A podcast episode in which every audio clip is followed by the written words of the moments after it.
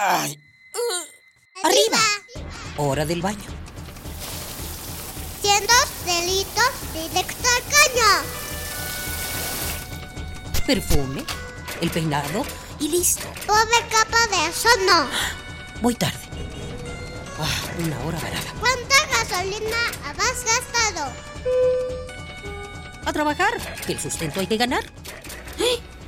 ¿Mediodía y no he comido? Dame uno para llevar, por favor. ¿Me regalas una bolsa? Mucho plástico en el suelo. Detente, detente. ¿Miraste tu paso por la Tierra? Es tiempo de conocer mi huella. Tu huella. Nuestra huella en el planeta. El lirio acuático flota con tranquilidad sobre la superficie del agua. En lo alto de su tallo se balancea una hermosa flor lavanda llena de semillas.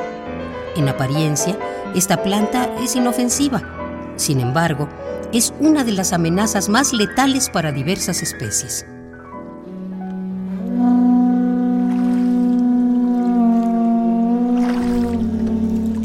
Nuestros ancestros habitaron una ciudad muy distinta, una ciudad sobre agua. Tenochtitlan se erigió sobre una gran zona lacustre conformada por los lagos de Chalco, Xochimilco, Texcoco, San Cristóbal, Jaltocan y Zumpango. Los pueblos que vivieron bajo el dominio azteca poseían amplios conocimientos hidráulicos. Esto les permitió idear las famosas chinampas. Su estilo de vida giraba en torno a ellas. Evitaban las inundaciones y convivían junto con los peces, anfibios, insectos y aves acuáticas. Así se trazaron los canales, primeras calles de nuestra ciudad y aunque ha crecido muchísimo, varios puntos importantes de esta zona permanecen acuáticos. Zumpango, Chalco y Xochimilco. Muchos otros cuerpos de agua en el país están amenazados por el lirio acuático. ¿Cómo llegó esta planta de origen amazónico hasta acá? Durante el comienzo del porfiriato, la preocupación por modernizar a México llevó al presidente a fomentar la migración de extranjeros de todo el mundo a distintos puntos del país. Junto con ellos, también llegaron productos nuevos, maquinaria de vanguardia, muchísimas plantas y algunas especies animales. Fue en este periodo que lirio, también llamado jacinto, guachinango o tamborcillo, apareció en los canales de Xochimilco por primera vez. Fue introducido por el general Carlos Pacheco, según consigna el botánico Miguel Santamaría. Su incorporación fue un éxito. La planta se adecuó y multiplicó rápidamente y pronto fue muy apreciada como fertilizante por los chinamperos. Originalmente se utilizó para fomentar la piscicultura o cultivo de peces, como abono o planta de ornato.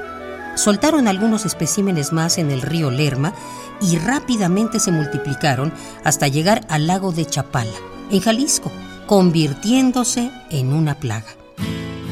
De origen amazónico, el lirio acuático soporta casi cualquier composición química del agua en la que crece. Lo único que la daña es la ausencia de fósforo. Su presencia es casi global. No hay región en la que no exista un río, presa o lago con alguna variación de esta planta. Algunos tratan de eliminar esta plaga mientras otros intentan encontrarle un fin útil.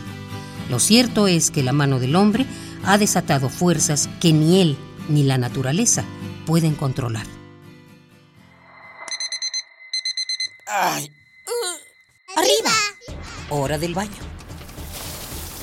Siendo delitos directo al caño. Perfume, el peinado y listo. Pobre capa de eso no. Voy tarde.